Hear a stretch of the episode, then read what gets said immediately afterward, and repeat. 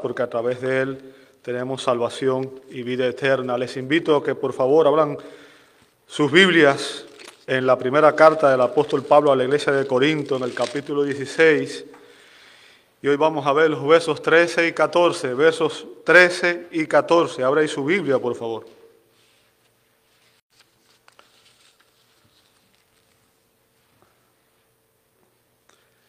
Primera Corintios capítulo 16, versos 13 y 14. Dice así la, escritura. Estén alerta, permanezcan firmes en la fe, pórtense varonilmente, sean fuertes, todas sus cosas sean hechas con amor. Amado Dios, damos gracias en esta hermosa mañana por el privilegio de poder adorarte y pedimos, Señor, que en esta hora tú perdones todos nuestros pecados, tú nos santifiques, Señor, por el poder de tu Espíritu y que tú permitas que tu palabra, Señor, ah, penetre hasta lo más profundo de nuestros corazones y nos transforme a la imagen de tu Hijo, Señor. Que tú seas nuestro Maestro, que el Espíritu Santo ilumine nuestras mentes y prepare nuestros corazones para recibir esta palabra. Lo pedimos en el nombre de Jesús. Amén y amén. Pueden tomar su asiento. Muchas gracias a todos, hermanos.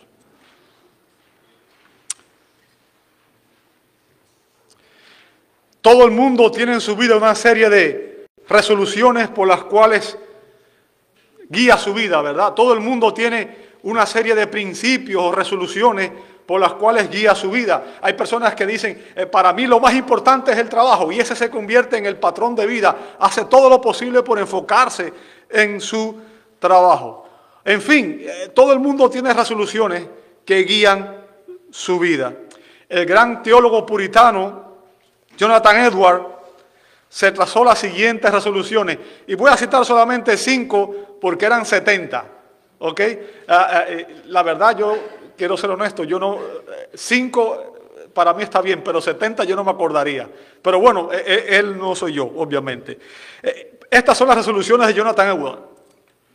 Resuelvo que haré todo lo que piense que sea para la mayor gloria de Dios. E, esa es una decisión o una resolución que todo cristiano debía hacer, ¿verdad? Resuelvo que todo lo que piense, que, haré que todo lo que piense que sea para la mayor gloria de Dios. En otras palabras, la prioridad de Jonathan Edwards era glorificar a Dios en su vida, en todos los aspectos de su vida. Resuelvo no perder el tiempo, sino invertirlo en la mejor manera que pueda. Resuelvo nunca hablar mal de nadie de tal manera que ocasione su deshonra. Resuelvo nunca hacer nada por, por venganza. Resuelvo nunca hacer nada que tendría miedo de hacer si fuera la última hora de mi vida. Estas fueron las resoluciones que guiaron la vida de este gran varón de Dios. Ahora, yo no sé cuáles son sus resoluciones, no sé eh, cuáles son los principios que guían su vida, pero en los versos que vamos a examinar el día de hoy, 1 Corintios 16, 13 y 14, el apóstol Pablo da una serie de resoluciones que deberían ser la guía en todos nosotros, deberían guiar nuestra conducta, nuestra manera de ser, nuestra manera de vivir. Y eso es lo que vamos a ver al día de hoy. Aprenderemos cinco principios esenciales para la vida cristiana. Cinco principios esenciales para la vida cristiana. ¿Cuáles son esos principios? Bueno, aquí se nos ordena a todos los cristianos permanecer alertas. En el verso 13, la primera parte, la parte A, permanecer firmes en el verso, en el verso 13, la parte B. Ser valientes, verso 13c. Ser fuertes, 13d. Y ser amorosos, en el verso 14. Bien, fíjense, vamos a empezar con la primera resolución, la primera, el primer principio. Dice el apóstol Pablo, estad alerta, estad alerta. Fíjense, esta expresión es la traducción de un solo verbo griego. Bien, un solo verbo griego. Y ese verbo está en imperativo. ¿Qué significa? Es un mandato, es una orden. En otras palabras, Pablo, el apóstol Pablo, inspirado por el Espíritu de Dios, nos manda a todos los cristianos, y eso lo incluye usted y me incluye a mí, a estar alerta. Ahora, el significado de este verbo griego, entre sus varios significados está estar con vida, pero obviamente esa no es la idea aquí. Estar despiertos, hay, hay una cierta relación con eso, pero también implica velar y estar alerta. Bien, estar en una actitud de pendiente, vigilante, alerta en todo tiempo. Como dije, es un mandato a que usted y yo nos mantengamos velando, vigilantes. Y, la razón que usted, la, pregunta que debemos hacer no es ¿por qué debo permanecer alerta y vigilante? ¿Verdad? ¿Cuál es el, el, propósito aquí. Y eso vamos a ir allá a explicar exactamente la razón por la cual Pablo da este mandato. Yo quiero que usted entienda también, este verbo no solamente está en imperativo, sino que también está en tiempo presente. Así que implica que usted y yo debemos estar en esta actitud constantemente. Debíamos estar todo el tiempo velando y alertas. Bien, ahora la pregunta es ¿por qué? ¿Por qué? ¿Por qué usted cree que usted debe estar alerta y vigilante? Déjeme explicarle, y esto es lo que muchos cristianos no, entendemos a veces y no nos damos cuenta. El creyente está en medio de una batalla espiritual. Si usted no entiende eso, usted no ha entendido todavía lo que es el cristianismo. El creyente está en medio de una intensa y continua batalla espiritual. Bien, tenemos, la Biblia nos enseña que tenemos tres grandes enemigos, Satanás y sus demonios, obviamente, que intentan estar eh, todo el tiempo tentándonos, nuestra propia carne, nuestra propia naturaleza caída que muchas veces nos induce a hacer aquellos que sabemos que es pecado, y también el mundo, la cultura en que vivimos, que es totalmente opuesta a la voluntad de Dios para nosotros. Y es por eso que Pablo dice que un cristiano debe estar alerta todo tiempo. Ahora, yo quiero que usted entienda, el punto aquí es el siguiente, Pablo ve al cristiano como un militar en medio de un campo de batalla. Imagínese usted un militar en medio de un campo de batalla que está descuidado, que no está alerta, que no está vigilante, cuando hay un enemigo que está al frente y que está intentando matarlo. ¿Ok? Y ese es el punto que tenemos que tener en cuenta. Muchas veces nosotros como cristianos pensamos que eh, la vida cristiana es simplemente venir el domingo a la iglesia y, ya. No, pero un cristiano es cristiano 24 horas los 7 días de la semana. Y constantemente está involucrado en una batalla espiritual. Bien, fíjense, aunque este mandato de Pablo, aunque este mandato fue dirigido específicamente a la iglesia de Corinto, a los creyentes de la iglesia en Corinto, como dije, se aplica a todos los creyentes de todas las épocas y en todo lugar. Por tanto, este mandato es para usted y para mí. El primer principio que Pablo da aquí es que usted y yo debemos ser vigilantes, debemos estar alertas, en lugar de ser espiritualmente indiferentes y apáticos.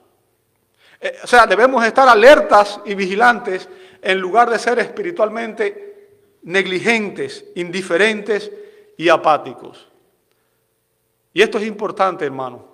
Es sumamente importante. Quiero ponerle un ejemplo para que usted entienda específicamente de qué estoy hablando.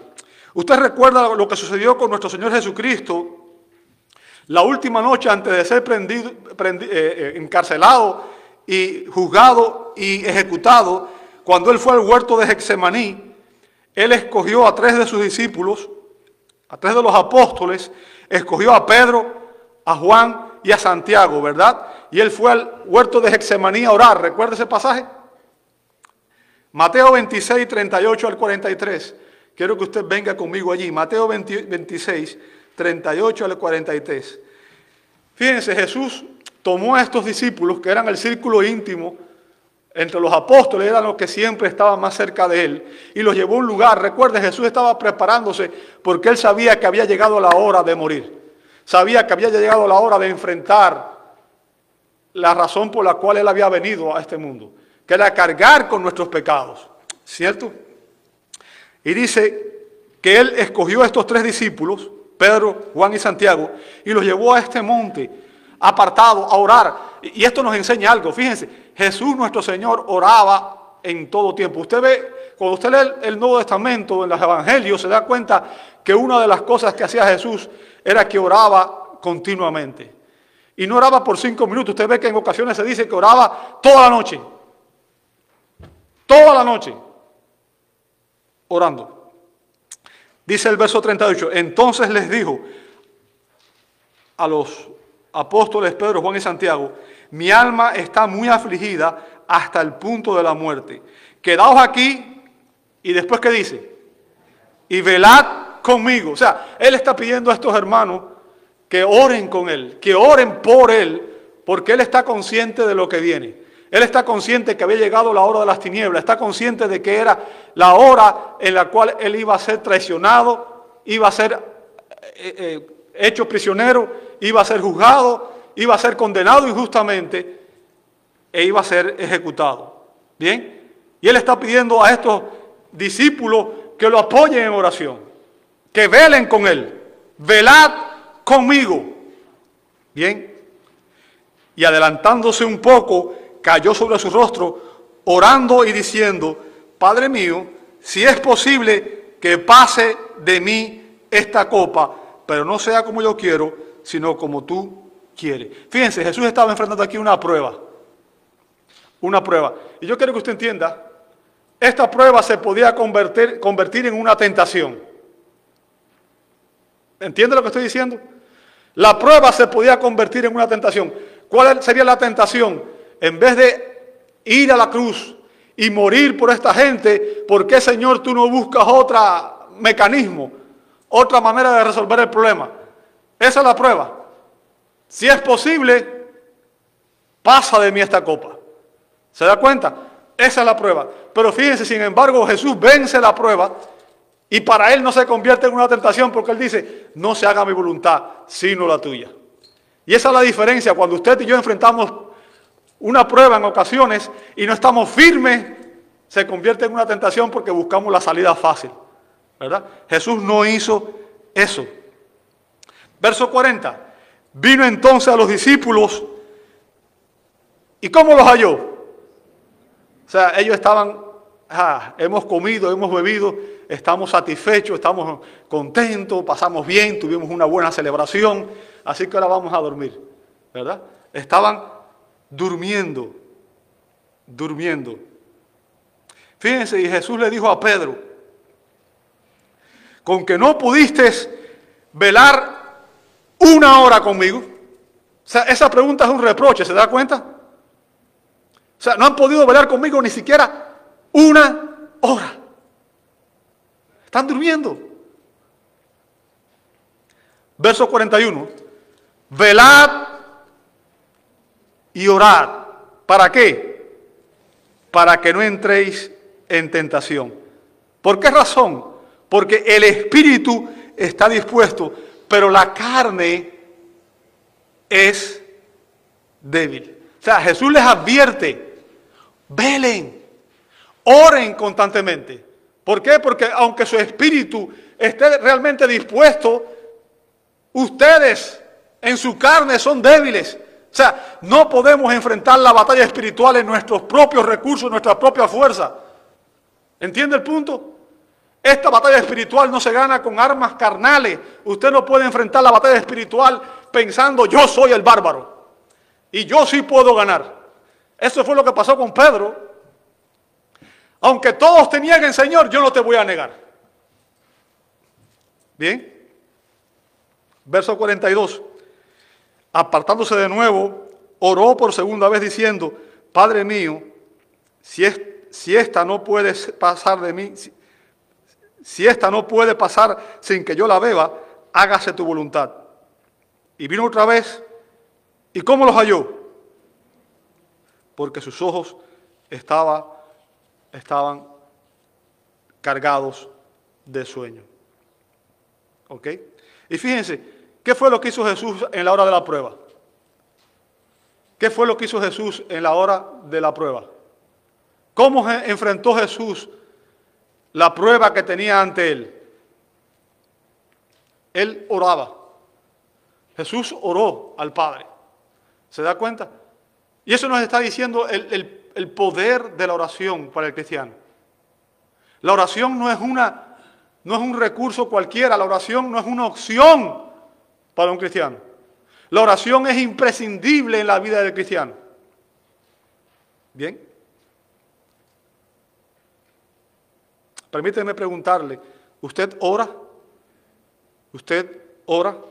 El gran predicador puritano J.C. Riley afirmó lo siguiente, cito, el hábito de la oración es una de las marcas más seguras de un verdadero cristiano. Fíjense, el hábito de la oración es una de las marcas más seguras de un verdadero cristiano.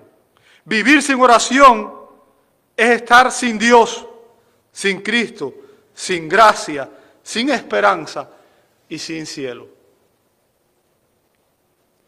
En otras palabras, lo que está diciendo, hermano, es que debemos examinarnos a nosotros mismos. Si nosotros no estamos en, una actitud de oración constante en nuestra vida espiritual, tenemos que examinarnos a nosotros mismos. Porque la oración es una parte, es como respirar para el creyente, para la persona que está viva. O sea, nadie puede vivir sin respirar.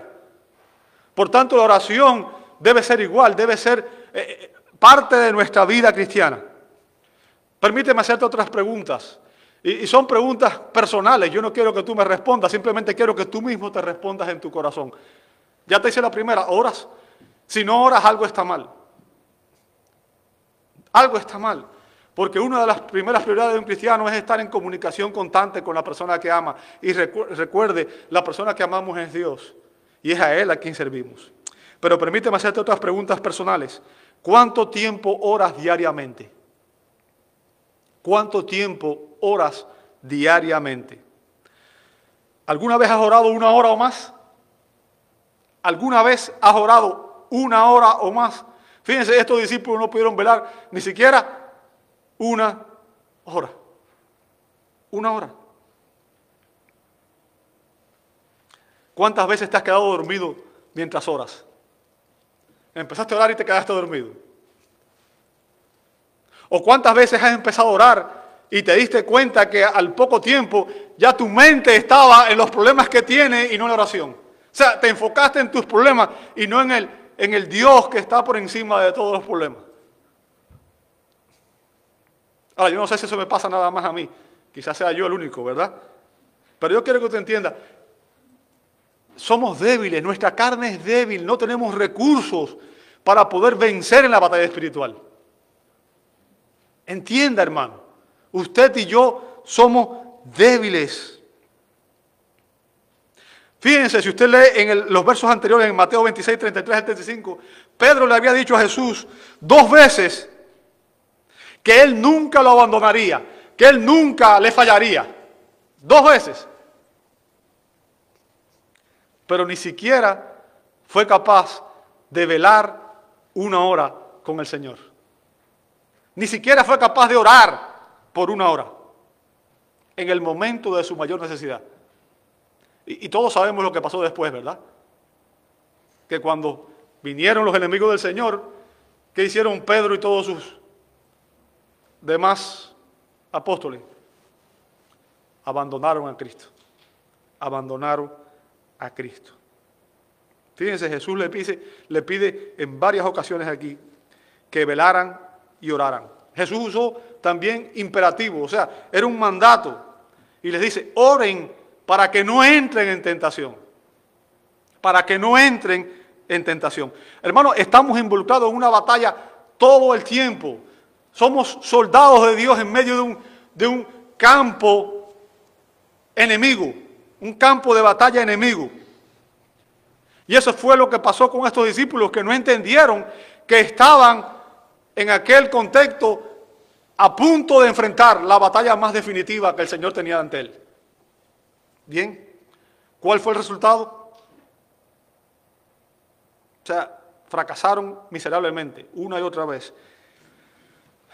Cada vez que el Señor venía, ellos estaban dormidos. Ahora, ¿qué nos enseña el verso 41 a nosotros?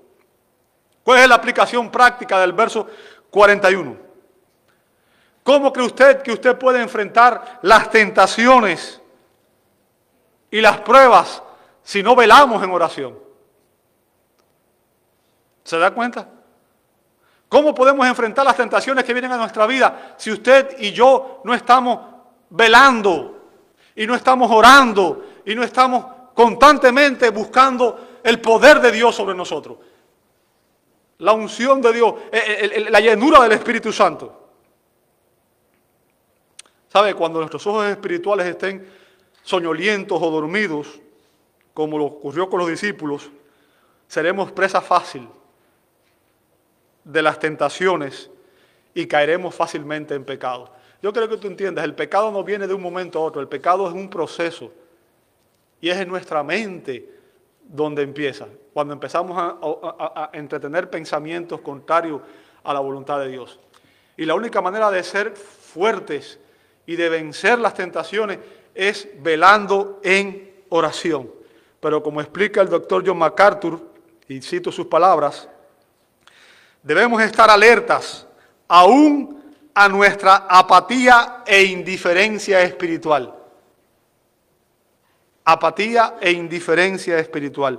Pero la naturaleza misma de esos pecados los hace difíciles de notar. Por definición, escuche esto, una persona apática e indiferente es insensible y por lo tanto no puede estar alerta. ¿Se da cuenta? Es un círculo vicioso. Indiferencia y apatía espiritual. O sea, es como cuando no es una prioridad en mi vida, cuando mi vida cristiana no es una prioridad en mi vida, sino que es algo, es algo que está ahí, pero no es lo primero, no es la prioridad, no es lo que toma eh, eh, lo más importante en mi vida. Y eso es lo que se nos está llamando en esta mañana. Como cristiano, la vida cristiana debe ser la prioridad de mi vida, la manera en que yo honro a Dios la manera en que yo vivo mi vida espiritual debe ser una prioridad en mi vida. ¿Bien? Debíamos estar dependiendo de Dios continuamente en oración. Y no ser apáticos. ¿Sabe? La apatía se demuestra cuando usted prioriza cualquier cosa menos las cosas de Dios. Cuando usted prioriza cualquier cosa en lugar de la oración, en lugar de la lectura, la meditación de la palabra, en lugar del servicio, en lugar de asistir a los cultos de la iglesia, en lugar de formar parte de un ministerio en iglesia, ah, todo eso es precisamente indiferencia o apatía espiritual. Bien. Jesús le había advertido a Pedro. Y sabe, esa advertencia también es para usted y para mí. Jesús le había advertido a Pedro en Lucas 22, 31 que Satanás los había pedido para zarandearlo. Cuando él dijo, no te preocupes que yo no te voy a dejar, Jesús le dijo, ¿sabes qué? Porque Jesús conoce el corazón de los hombres. Y sabía que estaba, Pedro estaba pensando, yo soy el bárbaro, yo puedo hacer esto. Y ese es el problema nuestro, que muchas veces queremos vivir la vida cristiana en base a nuestra propia fuerza. Y no funciona así. Pedro aprendió su lección. Bien. Pedro aprendió su lección. Pedro cayó y negó al Señor tres veces. Tres veces. Y una de ellas con maldición. Yo ni siquiera conozco a ese hombre. Qué vergüenza. ¿Verdad? Pero sabes, él aprendió la lección. Recuerda la advertencia que hizo el apóstol Pedro en primera de Pedro 5.8. Recuerda la advertencia que él hizo, nos hace a todos nosotros los cristianos. Fíjense lo que dice Primera de Pedro 5.8. Sed de espíritu sobrio. Estad como alertas, estén vigilantes. ¿Por qué razón? Vuestro adversario, el diablo, anda al acecho como león rugiente, buscando a quien devorar. En otras palabras, usted y yo estamos continuamente en campo enemigo y estamos bajo asedio. Pedro aprendió la lección. Un cristiano que no está alerta, que no está orando continuamente, es presa fácil de la tentación y va a caer en pecado. Olvídese. Bien. Para poder resistir los ataques del enemigo, los cristianos debemos estar alertas. Como dice Efesios 6:18, con toda oración y súplica. Orad en todo, fíjense, orad ¿cuándo? En todo tiempo. ¿Qué significa eso?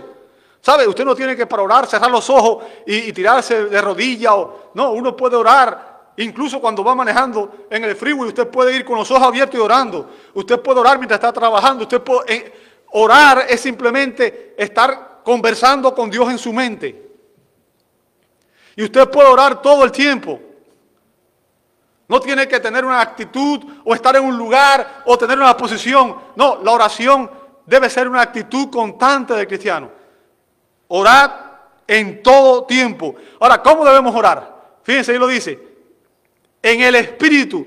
¿Qué significa eso? El Espíritu Santo es el que guía nuestras oraciones. En otras palabras, cuando usted y yo vayamos a orar, no tenemos que tener una agenda de lo que queremos. Señor, vengo a pedirte que tú me dejes esto, esto y esto otro. Y punto, ya, esa es mi oración. Eso no es orar. Eso es demandar. Y eso es lo que hacemos muchas veces, ¿verdad? Eh, Señor, yo quiero que tú me des salud, que me provea, que me guarde y que me des esto. Ya.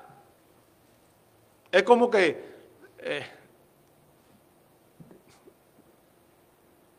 orando en todo tiempo en el Espíritu. Eh, no sabemos a veces qué debemos pedir, pero el Espíritu intercede por nosotros y nos ayuda en nuestra debilidad. Por tanto, debemos darle lugar al Espíritu Santo, que Él nos traiga convicción en nuestras mentes, ¿verdad? Y note lo que dice a continuación. Y así, velad, o sea, literalmente velando, cuando todo el tiempo, con toda perseverancia y súplica, ¿por quién? Por todos los santos. ¿Sabe por qué? Porque todos los santos estamos en la misma condición, estamos en la misma batalla espiritual, estamos en el mismo peligro. Por eso debíamos velar y orar los unos por los otros. Una de las cosas más tristes que hay es que los cultos de oración son los cultos más vacíos en todas las iglesias. Porque el pueblo de Dios no tiene idea de que la oración es el arma más valiosa que tiene la batalla espiritual. Y déjame decirte, un soldado un cristiano que no ora es como un soldado sin armamento. ¿Ok? Es un soldado sin arma. Debemos orar en el poder del Espíritu. Debemos orar perseverantemente, con intensidad, por todos los cristianos, para poder prevalecer en esta guerra espiritual en la que estamos involucrados. Ahora, así que una de las armas que tenemos contra la tentación y el pecado, ¿cuál es? la oración. Pero, ¿recuerdas otra arma que Jesús usó en la ocasión que él fue tentado? Cuando vemos en Mateo 4, 1 al 11, ¿recuerdan cuál fue la otra arma que Jesús usó? ¿Recuerdan? Escrito está. Escrito está. Escrito está. Tres veces. ¿Cuál fue esa arma? Jesús conocía la escritura. Jesús conocía la palabra de Dios. Jesús conocía la voluntad de Dios para su vida y por tanto podía identificar cuando el enemigo lo tentaba, podía identificar que esa no era la voluntad de Dios para su vida. ¿Cómo yo sé cuál es la voluntad de Dios para mi vida? Bueno, Dios la ha revelado en su palabra. Y yo la recibo cuando yo confío en su palabra y cuando en oración yo estoy seguro que ese es el propósito de Dios para mí. ¿Bien? ¿Cómo podemos usted y yo vencer las tentaciones si nuestras mentes no están siendo renovadas en la palabra de Dios, como dice Efesios 4:23? Mentes renovadas en la palabra de Dios. ¿Qué significa eso? Que en vez de pensar como piensa todo el mundo, en vez de pensar como piensa la cultura, en vez de pensar como piensan los incrédulos, un cristiano debe pensar como Dios quiere que pensemos y lo que Dios quiere que pensemos está revelado ¿dónde? En su palabra. Y es por eso que se, nos dice en 1 Corintios 2.16 que un cristiano tiene la mente de Cristo. Ah, ¿Cómo yo puedo tener la mente de Cristo? ¿Cómo yo puedo pensar como Cristo? ¿Dónde encuentro a Cristo? ¿En mí mismo? ¿En su palabra? En su palabra, a menos que usted lea la escritura y el Espíritu de Dios lo ilumine para que entienda lo que Dios quiere de usted, nunca va a poder vencer las tentaciones, porque nunca va a saber cuál es la voluntad de Dios y cuál no. ¿Cómo? ¿Por qué no lo sabemos? Porque no conocemos la escritura. Si Jesús hubiera sido como muchos de nosotros, cuando el enemigo lo tentó y le dijo, ¿sabes qué? Lánzate que Él mandará a sus ángeles, hubiera dicho, ah, verdad, la escritura dice eso, me voy a lanzar. Pero Jesús sabía que eso era una tentación, que no era la voluntad de Dios. Porque la escritura también dice que no debemos tentar al Señor nuestro Dios. Él conocía la escritura. Pero ¿cómo puede usted vencer la tentación si usted no sabe lo que dice la escritura? Si usted nunca lee, medita, memoriza la escritura. Yo quiero que usted entienda que las consecuencias de no estudiar, meditar y memorizar la escritura es, sencillamente inmadurez espiritual. ¿Me escuchó? Una persona que no lee, no medita y no obedece la escritura es inmadura espiritualmente. Y si usted ha, estado aquí a lo largo de este tiempo, cuando hemos estudiado la, iglesia, la carta de Pablo a los Corintios, se va a dar cuenta que la iglesia de Corinto estaba llena de problemas, ¿sí o no? Llena de problemas, había todo tipo de problemas. Había inmoralidad, división, murmuración, eh, eh, se estaban llevando los tribunales, eh, cosas que ni siquiera los incrédulos debían vivir, mucho menos la iglesia. ¿Bien? Y usted dice, ¿por qué? ¿Por qué creyentes caían en todo eso? ¿Por qué los creyentes caemos en tantas cosas que no deben ser? ¿Quieres que te diga cuál es la respuesta? Muy sencillo. Pablo lo dijo en 1 Corintios capítulo 3 versos 1 al 3. 1 Corintios 3, 1 al 3. Pablo explica por qué hay tanto problema en la iglesia de Corinto y en todas las iglesias. Ahí está. Está clarito. Fíjense. Así que yo, hermanos, fíjense que lo trata de hermanos. ¿Ve ahí? O sea, lo trata como creyentes. Así que yo, hermanos, no les pude hablarles como a espirituales. Espirituales o sea, una persona espiritual es una persona que está siendo guiada y controlada por el Espíritu Santo. ¿Entendió eso? Una persona espiritual es una persona que está siendo guiada y controlada por el Espíritu Santo. Pero Pablo le dice a los Corintios, yo no puedo hablar a ustedes como espirituales, sino como a carnales. ¿Sabe lo que significa esa palabra? ¿Quién es la persona carnal? La persona carnal es aquella que es controlada por la carne. Y la carne ahí se refiere no a nuestra, no a nuestra carne física, sino se refiere a la naturaleza pecaminosa. Por tanto, se refiere a una persona que actúa constantemente impulsado por sus apetitos de la carne, por la vanagloria de la vida de los ojos. Esa es la persona carnal. Y la persona carnal son incrédulas. ¿Entiende eso? Los incrédulos son personas carnales porque su vida está controlada por sus apetitos carnales. Ellos viven para satisfacer los deseos, los apetitos de su carne. Bien. Y Pablo le dice a los creyentes, no les puedo hablar como si fueran espirituales, sino como a carnales. Note lo que dice a continuación, como a niños en Cristo. O sea, cuando usted habla con una persona, usted no le puede hablar, eh, hablar igual a un niño de 5 años que a un hombre de, 50 años. ¿Por qué? Porque debe haber una diferencia de madurez. ¿Sí o no? Un niño de 5 años usted no le puede decir muchas cosas porque no las entiende. Pero un hombre de 50 años debe entender, porque debe ser maduro. Pero déjeme decirle, usted puede estar 50 años en una iglesia y ser de 5 años, o de 5 meses, o de 5 días. Porque la madurez espiritual no se obtiene, así como la madurez emocional y psicológica tampoco se obtiene por los años. Yo conozco gente que tiene 50 años y se portan peor que niños de 5 años. La madurez no viene por casualidad. La madurez es resultado de algo. Bien, y Pablo dice a los creyentes, ustedes son niños en Cristo. Fíjense la razón por la cual permanecían inmaduros. Verso 2, os di a beber leche. ¿Quiénes son los que beben leche nada más? en su dieta? Solamente leche. Los niños, los bebés. A un bebé hay que darle leche, porque es lo único que su cuerpecito, es lo único que su estómago soporta. Si usted un niño recién nacido le empieza a, a dar carnes y cosas, como no tiene dentadura, no tiene, eh, eh, lo va a enfermar. ¿Cierto? Entonces, la leche materna es lo primero. ¿Por qué? Porque eso lo fortalece.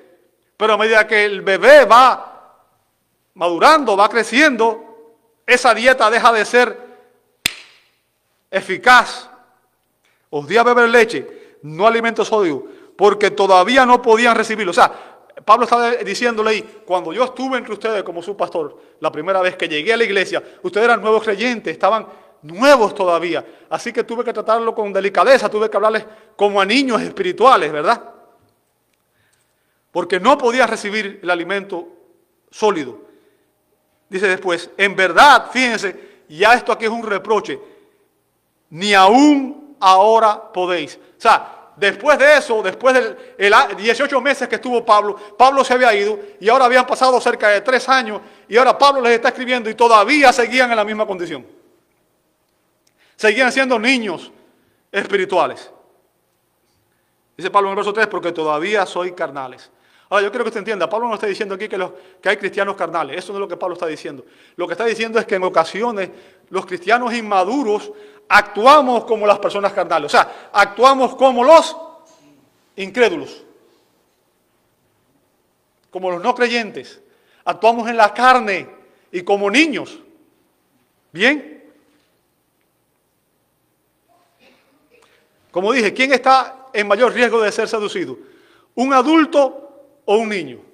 ¿Quién cree usted que está en más peligro de ser engañado y seducido? ¿Un adulto o un niño? ¿Por qué usted cree que existen tantas leyes que protegen a los niños? O sea, los cristianos de Corinto no, eran espirituales, no estaban totalmente controlados por el Espíritu. Y Pablo les dice que se están comportando como carnales, como incrédulos. Aún estaban siendo controlados por su naturaleza caída. Su inmadurez, su inmadurez fue la causa de todos los problemas que había en aquella iglesia. ¿Por qué? Porque una persona inmadura es fácil de seducir y de engañar. ¿Sí o no? Usted, un niño, viene con una, un dulce y lo atrae y se lo lleva. Fácil. Lo engaña con cualquier cosa porque no tiene madurez, no pueden ver la intención de la persona que está frente a ellos. ¿Bien? Ahora, ¿cómo podemos crecer espiritualmente si no velamos en oración y no estudiamos la palabra y no conocemos cuál es la voluntad de Dios revelada para nosotros? Ahora, además de estar alerta, Pablo nos dice en segundo lugar que debemos estar firmes. Verso 13, a continuación dice, permaneced firmes en qué? Firmes en la fe. Ahora, déjame hacerte una pregunta. ¿Qué es la fe? ¿Qué es la fe? ¿Alguien puede responder? No, quiero que responda, la pregunta es retórica. Perdón, yo voy a responder. Pero yo estoy seguro que la mayoría de ustedes, los que llevan tiempo en la iglesia, van ya, ya sé la respuesta que van a dar. Es pues la fe, la certeza de lo que se espera, la convicción de lo que no se ve. Hebreos 11.1. ¿Sí o no? Gracias por la respuesta. Ahora te hago otra pregunta. ¿Qué significa eso? Explícamelo. Explícamelo. ¿Qué significa eso? ¿Qué es fe? Hay personas que dicen, no importa lo que creas, lo importante es creer. Eso es un absurdo. Porque eso es tener fe en la fe. Y yo quiero que te entiendas, la fe tiene un objeto. O sea, la fe tiene que estar puesta en algo. Una persona puede decir, yo tengo fe de que puedo volar, pero si usted lo lanza de un edificio de 20 plantas, sabemos cuál va a ser el resultado. Entonces la fe tiene que tener fundamentos lógicos, razonables. Y déjame decirte, eh, eh, los reformados explicaron la fe usando tres aspectos esenciales. Y no les, voy a dar no les voy a dar las palabras que ellos usan para describirlo, porque usan latín y a mí el latín no me gusta mucho realmente. Pero bueno, les voy a explicar exactamente lo que, lo que ellos dicen, ¿verdad? La fe debe tener tres elementos esenciales. En primer lugar, usted y yo para tener fe necesitamos conocer las verdades reveladas en la Escritura. O sea, necesitamos conocer la verdad, necesitamos conocer el Evangelio. O sea, la fe tiene que estar basada en qué? En la verdad, no en el error, no en la mentira, porque si usted pone su fe en una mentira, va a fracasar. Por tanto, la fe tiene que estar puesta en conocer la verdad revelada en la escritura, porque la escritura es la palabra de Dios. ¿Entendió eso? Entonces, el primer elemento de la fe es qué cosa? Conocer la verdad. ¿Dónde está la verdad? Juan 17, 17, tu palabra es verdad. ¿Sí o no? Entonces, conocer la verdad es el primer elemento esencial de la fe. ¿Sabes cuál es el segundo? Creer la verdad. Creerla. No basta con conocerla. Yo necesito qué cosa? Creer que es la verdad. Bien, conocer y creer son los dos primeros elementos. Pero déjame decirte, conocer y creer aún no es suficiente. ¿Por qué? Si usted lee Santiago 2.19, dice que los demonios, ¿qué cosa? Creen y tiemblan. O sea, ellos conocen la verdad, creen la verdad, pero no les produce ningún efecto salvífico. Por tanto, el tercer elemento indispensable en la fe es tener convicción de que esa verdad forma parte de mi vida, me transforma y la aplico a mi vida. Conocer, creer y convicción cristiana. ¿Entendió eso? Eso es una fe genuina. ¿Sí o no? Cuando las verdades de la Escritura son mis convicciones y yo las vivo día a día. Bien, la vivo día a día. Déjame decirte, la evidencia del verdadero discipulado es la obediencia a la palabra de Dios. Jesús dijo en Juan 8:31, si permanecéis en mis palabras, soy verdaderamente mis discípulos. ¿qué demuestra que una persona es un discípulo de Cristo? Que permanece en la palabra. Y sabe, Jesús hizo una pregunta importante en Lucas 6:46.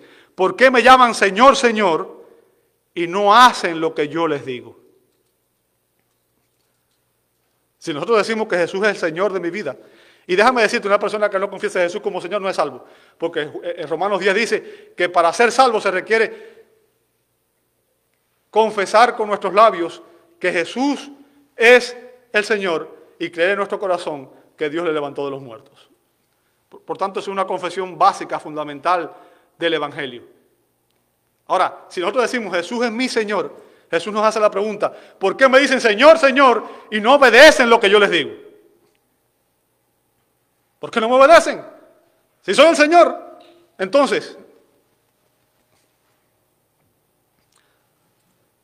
Ahora, ya que tenemos más o menos claro lo que es la idea de, lo que es la fe genuina, déjeme explicarle el punto de Pablo aquí ahora, porque el, el punto de Pablo aquí no es precisamente la fe, sino el punto de Pablo aquí es otro.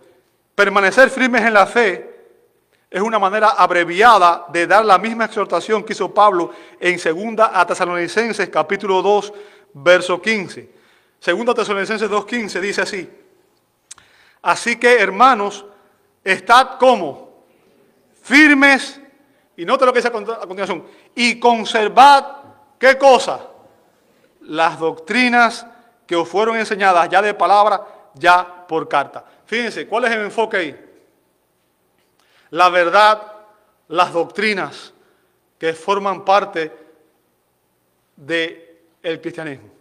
Las verdades esenciales, las doctrinas apostólicas. ¿Entiende eso? Cuando Pablo dice permanecer firmes en la fe, se refiere aquí a que debemos permanecer firmes en el conjunto de verdades doctrinales que nos han sido reveladas por los apóstoles y los profetas en la palabra de Dios.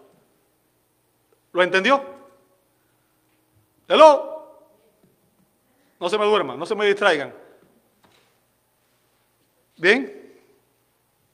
Se refiere a ese, grupo de verdades doctrinales. Y déjeme decirle, uno de los problemas más graves que tiene la iglesia hoy es que la gente dice, enséñame lo que tengo que hacer, eh, no me des doctrina. No me des doctrina. No nos interesa la doctrina. Eso es lo que piensa la mayoría de la gente que está en la iglesia hoy. Pero eso, eso, eso demuestra ignorancia espiritual.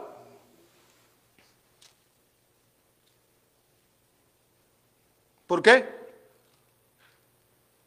Ya expliqué. La fe tiene tres aspectos. Conocer la verdad, creer la verdad y convicciones basadas en la verdad. Pero si usted no conoce la verdad, el resto ya está mal. Toda su fe está puesta en cosas subjetivas, en cosas que... Déjeme decirle, toda nuestra vida espiritual debe estar puesta en que la Biblia, la palabra de Dios, es la verdad infalible, inerrante y suficiente.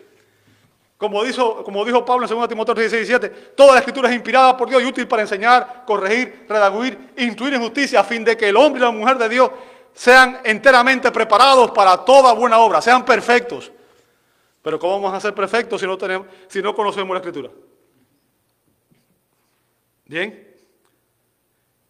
¿Sabe que a los cristianos se nos exhorta a contender ardientemente por la fe que de una vez para siempre fueron entregados a los santos? Judas 3. ¿Qué significa? Amado, la, iglesia hoy están, existen hoy, por ejemplo, personas que dicen que son nuevos apóstoles, que traen nuevas revelaciones y otros que dicen que son nuevos profetas.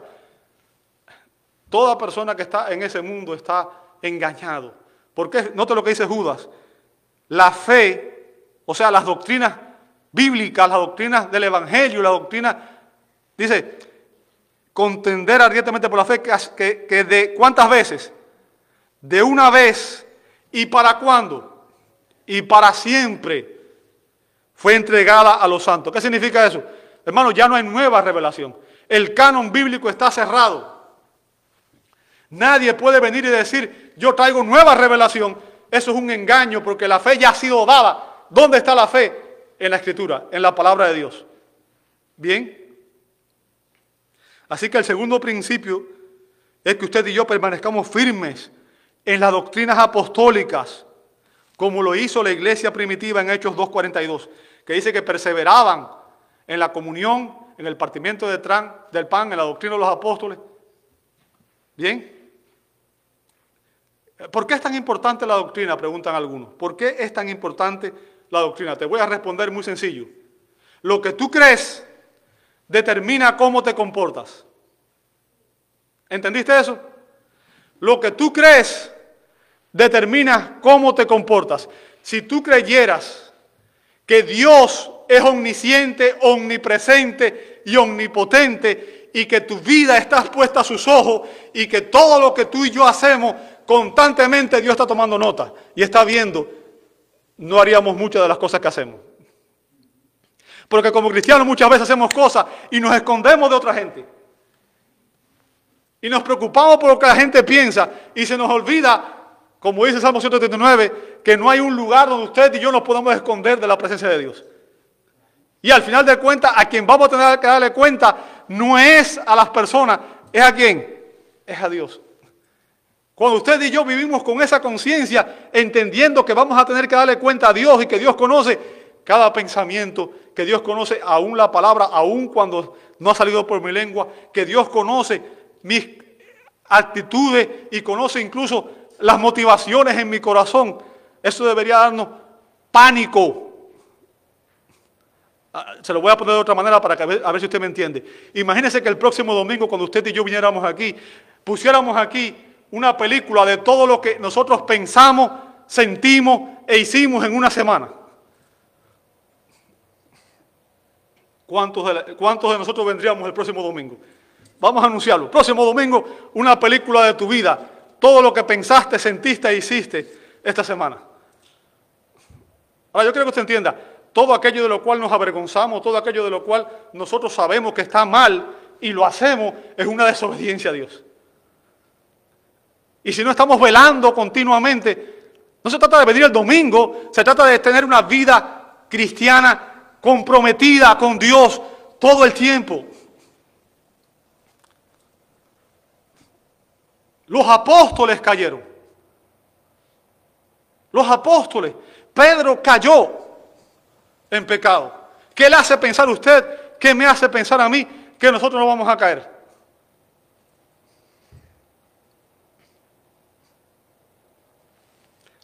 Lo que tú crees determina cómo te comportas. Y si tú no crees que la Biblia es la palabra de Dios, si tú no crees las verdades que la Biblia enseña, nunca te vas a comportar como cristiano.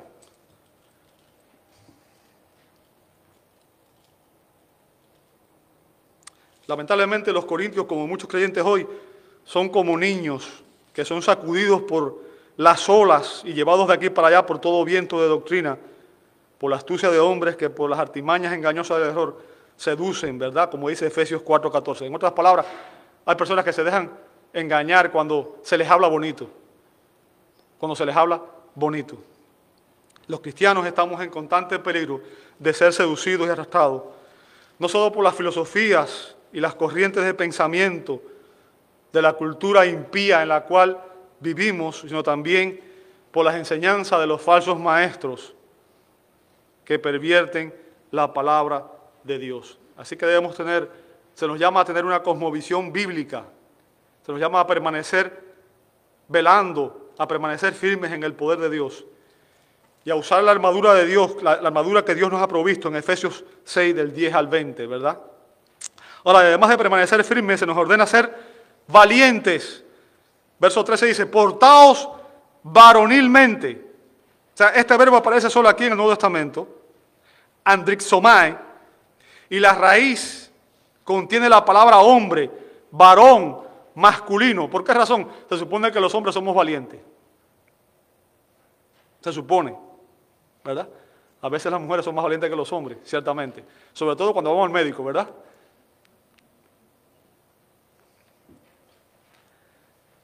El verbo significa valiente, comportarse de manera valiente, ser viril, ser viril. O sea, es un imperativo en el cual se nos ordena vivir con coraje, con valentía. ¿Entiendes eso? Ahora quiero que vengas conmigo un momento al libro de Josué, capítulo 1. Josué, en el Antiguo Testamento.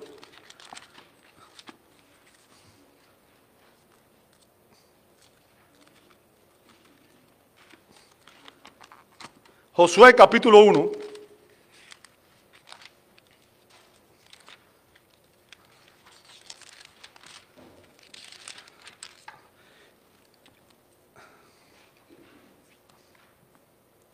Vamos a ver verso 6.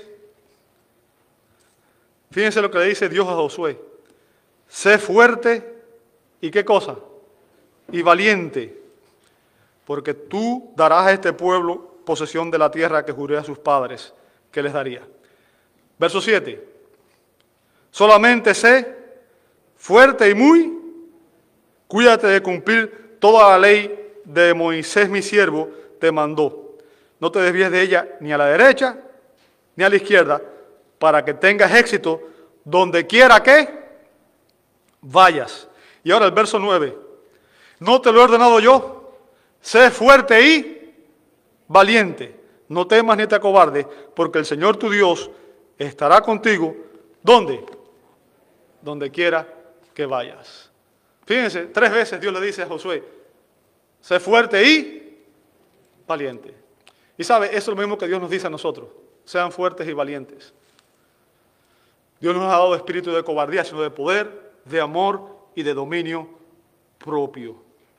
Bien, se requiere valentía Escuche bien, hermano, se requiere valentía para resistir las extraordinarias presiones que la sociedad pagana ejerce sobre nosotros. Se requiere extraordinaria valentía para poder enfrentar los ataques de las tinieblas. Se requiere extraordinaria valentía para proclamar el Evangelio y poner en práctica las convicciones cristianas, nuestras convicciones de fe. Porque la Escritura nos dice que cuando somos fieles en servir a Cristo y en honrar a Cristo, dice que inevitablemente esto resultará en pruebas y persecuciones. Segunda a Timoteo 3.12, segunda a Timoteo, busca ahí conmigo, segunda a Timoteo 3.12.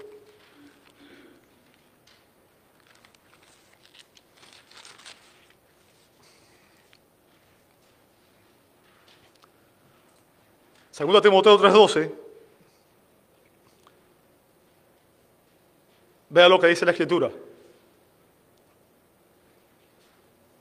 Y en verdad, todos los que quieren vivir como piadosamente, o sea, todo el que quiere vivir de una manera que traiga honra a Cristo, todos los que quieren vivir piadosamente en Cristo Jesús, serán dichosos.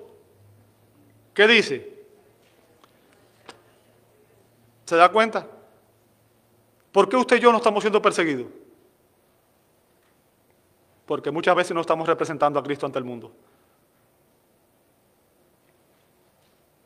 Cuando empezamos a vivir la vida cristiana como debe ser, y somos consecuentes con el cristianismo y decimos la verdad del cristianismo y nos comportamos como cristianos, los incrédulos se van a sentir juzgados y van a empezar a juzgarnos y atacarnos, incluso a perseguirnos. La razón por la que la iglesia no está siendo perseguida en América es porque lamentablemente la iglesia no tiene un buen testimonio ante el mundo.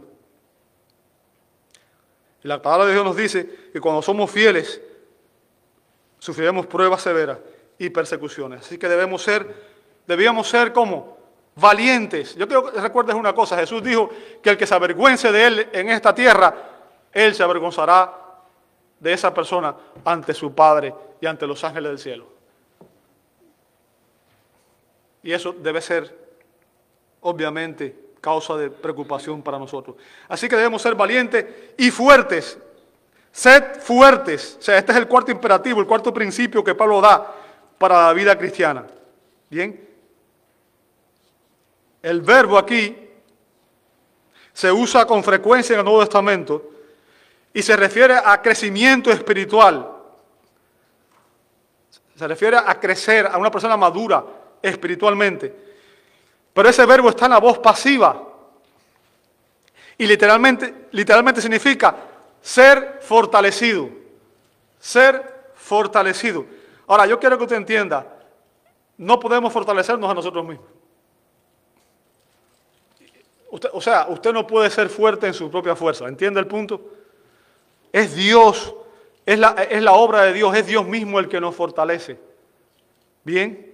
Nuestra parte en este, en este mandato es someternos a Dios para que Él sea el que nos fortalezca. Como dice Efesios 6:10, por lo demás, fortaleceos en el Señor y en el poder de su... O sea, la fuerza con la que vamos a vencer en esta batalla no es nuestra fuerza, sino la fuerza del Señor. O sea, lo voy a decir de otra manera, un cristiano debe verse a sí mismo como un atleta de alto rendimiento. Y un atleta de alto rendimiento tiene un compromiso, tiene, tiene un propósito, tiene una motivación. ¿Cuál es? Obtener un premio, ganar, ¿verdad? Como usted ve, por ejemplo, en 1 Corintios 9, 25, Pablo dice, y todo el que compite en los juegos se abstiene de todo. ¿Lo ve ahí? Se abstiene de todo. Ellos lo hacen para recibir una corona corruptible, pero nosotros una corona como. Ahora, el punto, amado hermano, y quiero que entienda, es que usted y yo no podremos ser más fuertes espiritualmente sin autodisciplina.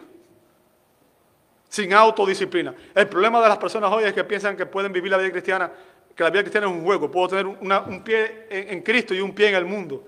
Y no funciona así. ¿Bien?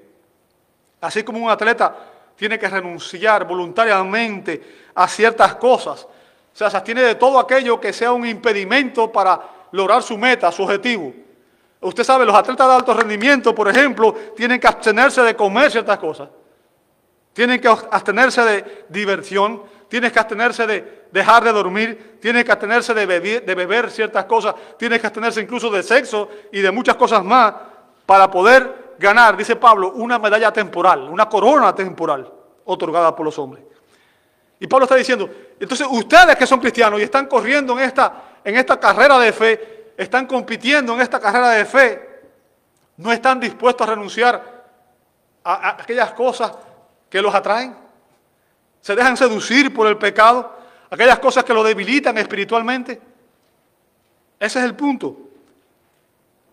Todo aquello que me roba a mí mi enfoque de dedicar a Dios mm, la mayor parte de mi tiempo, mis talentos y mis tesoros es un impedimento que yo debo tratar de evitar.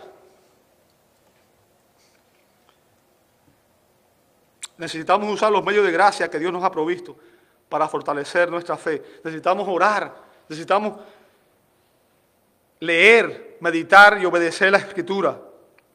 Necesitamos tener comunión con los hermanos, necesitamos todo eso. Ahora, además de ser fuerte, ya con esto voy a terminar, dice que debemos ser finalmente, debemos ser como amorosos.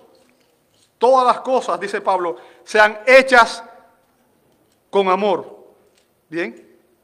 Y este es el último principio. Pero quiero que usted entienda algo. Eh, no por ser el último es el menos importante. Muchas veces pensamos que lo último es lo menos importante. No es así. Bien. Este principio es esencial para la vida Ahora, cuando Pablo habla aquí de amor, usa un término griego específico, amor ágape, que es el amor de la buena voluntad de Dios. Se refiere al amor de Dios, el amor con el que Dios está dispuesto a pagar el precio de y nos ama a pesar de nuestros debilidades y fortalezas y pecados. Y el punto aquí, amor hermano, es que Dios hace lo que sabe que es mejor para nosotros y no necesariamente lo que nosotros deseamos. ¿Bien? O sea, este no es un tipo de amor superficial, sentimental. Hay personas que hablan mucho de amor, mucho. Y, el amor es la fuente, es la motivación detrás de sus vidas. Pero déjame decirte, tienen un amor, tienen un amor que no es el amor bíblico, es un amor superficial y sentimental. El verdadero amor, amado hermano, confronta el pecado siempre que lo ve. ¿Entiende eso? Si usted ama a alguien, usted desea el mejor bien para esa persona. Y déjame decirte, todo el que está viviendo en pecado está en camino de condenación. ¿Entiende eso? El amor bíblico no es superficial, no es sentimental. En el capítulo 13 de 1 Corintios vemos que Pablo describe el amor y lo hace por una serie de verbos que declaran lo que el amor hace. A veces hablamos del amor simplemente como una emoción, pero Pablo dice, ¿sabes qué? El amor no es una simple emoción, el amor es una actitud en la cual se evidencia por las acciones que hacemos. Si yo amo a alguien, ¿Lo demuestro con qué? Mis acciones, no con mis palabras. Yo puedo decir que yo amo a alguien, pero mis acciones pueden demostrar lo contrario. ¿Bien? Aún la reprensión y la corrección, deben ser motivadas por el amor y deben buscar el bienestar y la restauración de los pecadores. Positivamente, el amor es paciente, es amable y es generoso con las personas. El amor está dedicado a la verdad en todo. Yo quiero que usted entienda, el amor siempre está motivado por la verdad, no por el error. Negativamente, el amor nunca envidia, ni se jacta, ni es arrogante,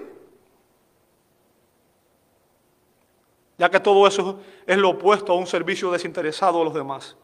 El amor nunca es grosero ni autoritativo. El amor no se irrita, no se enoja por una ofensa personal. Y eso es uno de los problemas graves que tenemos nosotros los seres humanos. Amamos a las personas hasta que puedes hacer diez buenas. Me hiciste una mala y se me olvidó todo lo bueno que hiciste. Ya te odio. Ya eres mi enemigo. Pero ese no es el amor que Dios quiere. ¿Bien? No encuentra placer en el pecado de otra persona. Si yo veo que una persona está en pecado y yo no lo confronto con ese pecado, yo no lo amo. Si yo veo que mi hijo va a hacer algo que le puede traer una desgracia, ¿qué es lo que voy a hacer? Voy a prevenirlo, voy a buscar por toda mi fuerza evitar que caiga ahí. Y eso es lo que hace el amor. Por cualquier persona incluso por los enemigos. Jesús dijo, Juan 13, 34, 35, un mandamiento nuevo os doy. ¿Cuál es el mandamiento? Que os améis los unos a los otros. Ahora, yo déjame decirte, ese no es un mandamiento nuevo. Ese no es un mandamiento nuevo. Usted puede encontrar, por ejemplo, que Dios nos ordenó amarlo a Él en Deuteronomio 6.5 y puede ver que en Levítico 19.18 se nos ordena amar al prójimo como a nosotros mismos. Entonces, el mandamiento nuevo no es ese. El mandamiento nuevo viene a continuación. Fíjense lo que dice a continuación. Que como yo os he amado. Y ahora sí está difícil la cosa. Porque cuando usted y yo amamos como amamos nosotros, nuestro amor es condicional. Pero sabes, Jesús te amó de tal manera que estuvo dispuesto a dar su vida por ti, aun cuando tú eres un pecador rebelde y, todo lo que tú y yo éramos. Y aún a pesar de que nos seguimos rebelando, Él nos sigue amando. ¿Te das cuenta? Tenemos que aprender a amar como Jesús amó. Así también os améis los unos a los otros. En esto conocerán todos que soy mis discípulos, si os tenéis amor los unos por los otros. En otras palabras, cuando una persona no ama a un cristiano, no ama a Dios. ¿Entendió eso? Si usted no ama a sus hermanos, no ama a Dios. Amados hermanos, estamos involucrados en una batalla espiritual, personal, intensa, y continua. Se nos ordena permanecer alertas, firmes, valientes, fuertes y amorosos. Esos son los cinco principios esenciales para la vida cristiana y deberíamos tomar la resolución de aplicarlos desde hoy mismo en nuestras vidas espirituales. Les invito a orar. Gracias, Padre, por esta maravillosa enseñanza de tu palabra. Gracias por todas las verdades prácticas que hemos aprendido el día de hoy en estos versos. Y sabemos que deseas que nosotros no solamente la proclamemos con denuedo, con sino que la obedezcamos con entusiasmo, Señor. Así que rogamos que tu Santo Espíritu nos ayude a vivir de la manera que tú quieres que vivamos, para que verdaderamente podamos hacer todo lo que hacemos para tu gloria. Oramos en el precioso nombre de nuestro Señor y Salvador Jesucristo. Amém e amém.